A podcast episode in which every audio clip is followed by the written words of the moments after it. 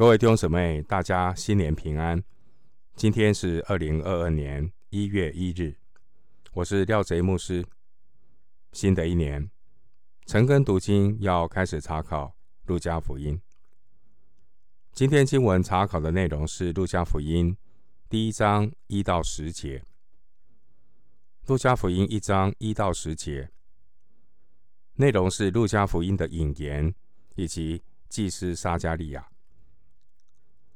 首先，我们来看《路加福音》一章一到四节。提阿非罗大人呢、有好些人提笔作书，述说在我们中间所成就的事，是照传道的人从起初亲眼看见，又传给我们的。这些事，我既从起头都详细考察了，就定义要按着次序写给你。使你知道所学之道都是确实的。路加福音的主题主要是启示耶稣基督是全全人类的救主。内容描述主耶稣，他至善、完全、满有恩慈，他有荣耀的人性，也强调主耶稣是完美的人子。他是普世的救主，要为世人带来平安，使荣耀归给神。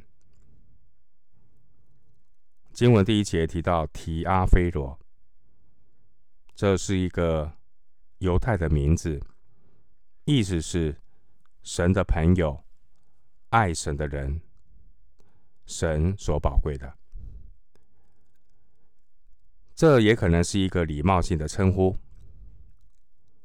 第一节提阿非罗大人，这个大人是对社会地位有地位的人的一个称呼。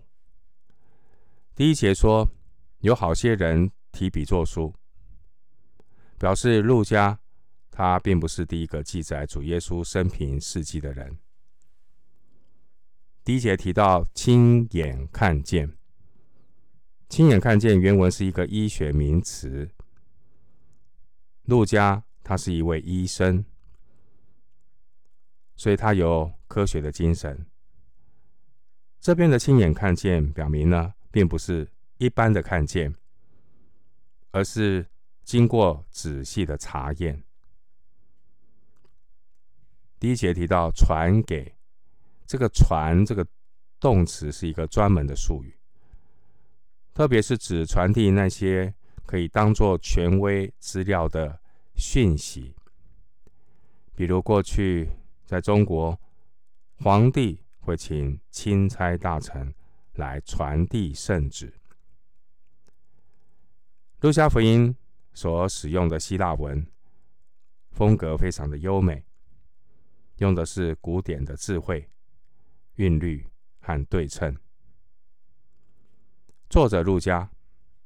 他并不是耶稣的目击证人，但路加却请教了许多亲眼目睹耶稣基督的人，可能包括使徒保罗、马太、约翰等人，甚至也有可能包括主耶稣的母亲、肉身的母亲玛利亚。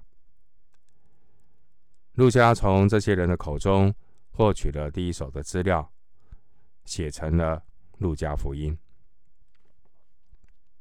经文第三节指出路加福音的三个特点。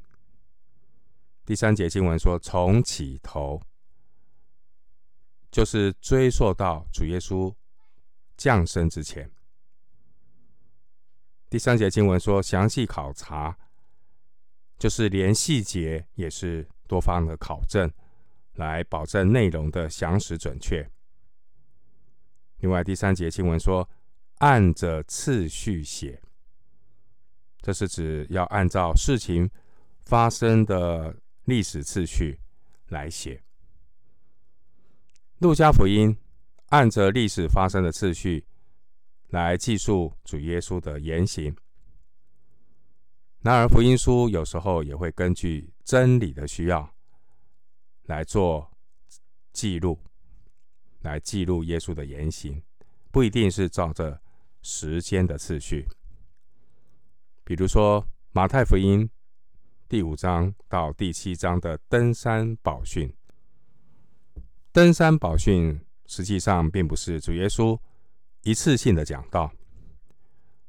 登山宝训是把主耶稣在一些不同时间地点的讲道组合起来，来表明天国对人的要求。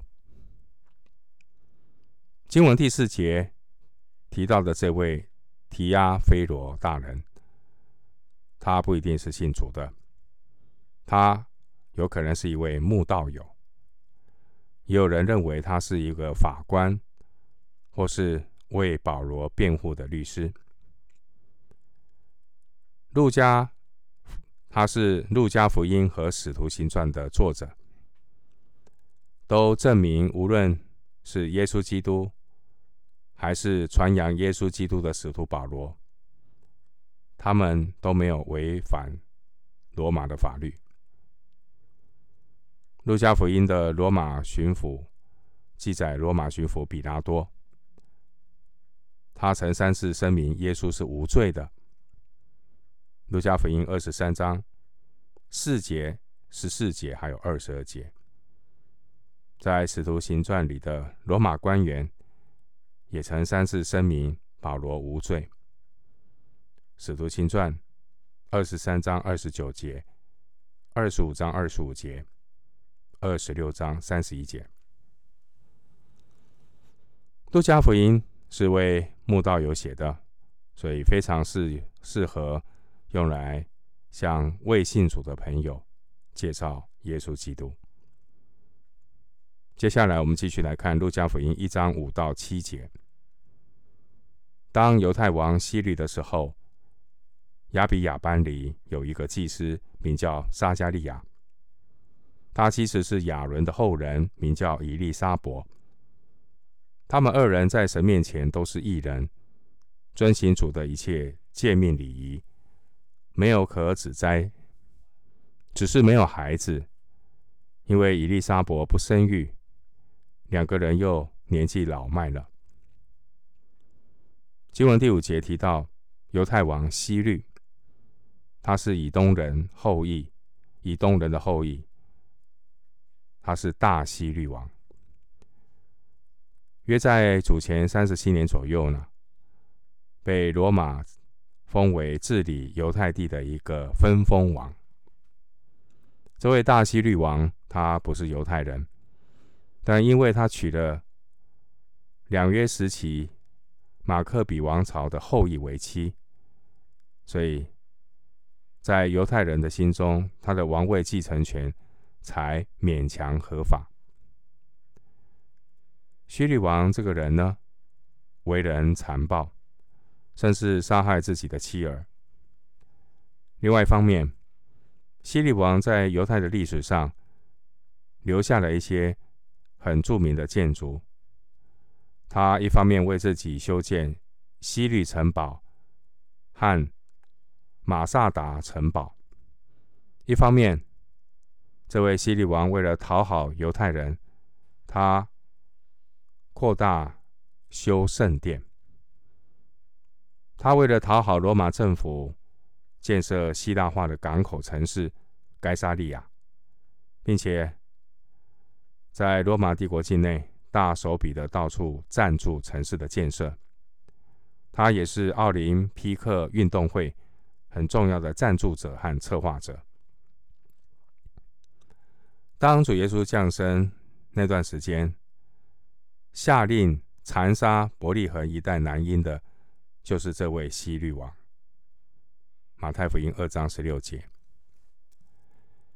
经文第五节提到祭司的值班的班次，从大卫时代开始，圣殿的祭司分成二十四班侍奉。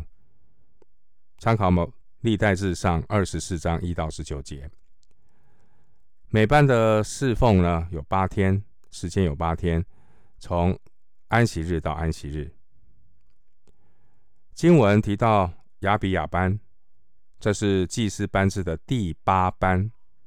参考历代志上，历代志上的二十四章第十节。经文也提到亚伦的后人，这是指祭司的后代，因为亚伦的后代都是祭司。经文第六节说，在神面前都是义人。在神面前都是义人，并不是说他们都没有罪，而是指他们是同心遵守神的诫命和礼仪。他们夫妻在人面前是好人，并且在神面前是敬虔人。所以在神的鉴察中，神看他们是敬虔的艺人。经文第七节说到。撒迦利亚夫妇呢，没有孩子。在犹太人的观念里，妇女不生育是很羞耻的事。你可以参考创世记三十章二十三节，撒母耳记下六章二十三节。撒迦利亚夫妇年老无子，常常为能够得到孩子向神祷告。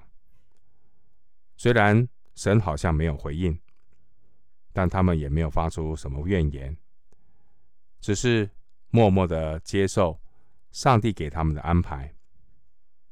他们在神面前都是异人，而义人非常重要的态度就是信靠顺服。回到经文，路加福音一章八到十节。撒迦利亚按班次在神面前供祭司的职分，照祭司的规矩撤签，得进主殿烧香。烧香的时候，众百姓在外面祷告。第八节的班次，这是指祭司轮流在圣殿中侍奉的次序。根据犹太教的口传律法米士拿的记载。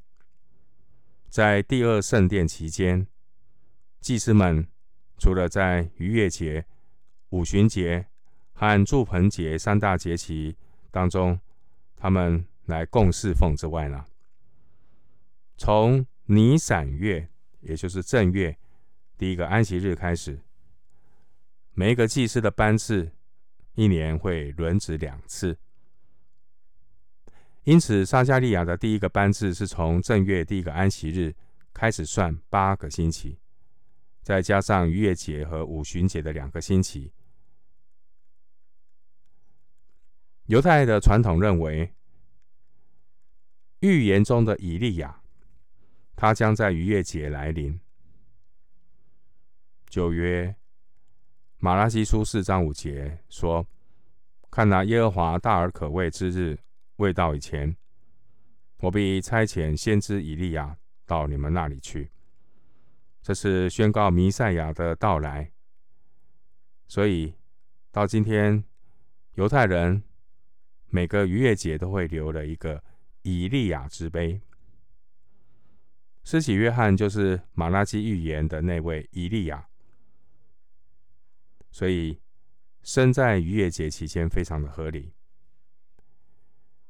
经文第八节提到这个班次，他很可能是撒迦利亚当年的第一个班次。第九节，在圣殿的圣所里有金香坛，祭司呢要在献早祭和晚祭的时候烧香。同一个班次里有许多的祭司，他们要以册签的方式来决定。谁能够进去执行这个任务？当时候总共有一万多名祭司，祭司在有生之年烧香不能够超过一次，这是根据米示拿的记载。所以有些祭司可能永远得不到这样的一份殊荣。所以撒迦利亚能够进主的殿烧香。这是他一生中最重要的一刻。今天的经文，我们从撒迦利亚夫妻身上学习到，要以神国的事为念，遵行神的旨意。先求神的国和神的义，人生就没有遗憾，我们就可以凡事谢恩。今天经文查考就进行到这里，愿主的恩惠平安与你同在。